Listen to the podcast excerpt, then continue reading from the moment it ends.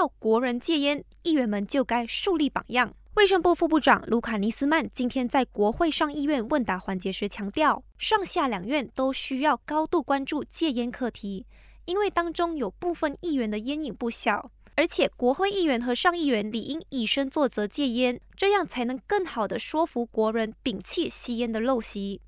鸡粪施肥，后患无穷。近来，来自霹雳巴眼色海、巴利哈吉阿曼以及巴利哈吉塔希尔的小贩投诉，有人在邻近地区的菜园使用鸡粪施肥，导致苍蝇出没和恶臭难闻。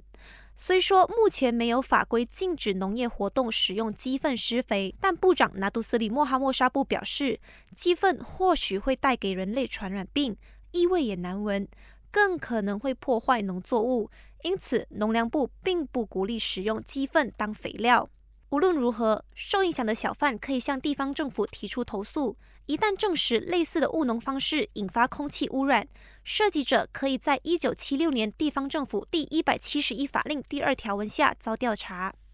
近期内前往新加坡的你要注意了。供行人使用的苏丹伊斯干达大厦巴士区域出入境柜台，将从来临星期五十五号到明年一月十五号之间，分三个阶段关闭出入境通关服务柜台和自动通关闸门，以进行提升工程。离境人士受促提前做好行程规划，以及准备好通关所需的护照或文件，供关卡人员检查。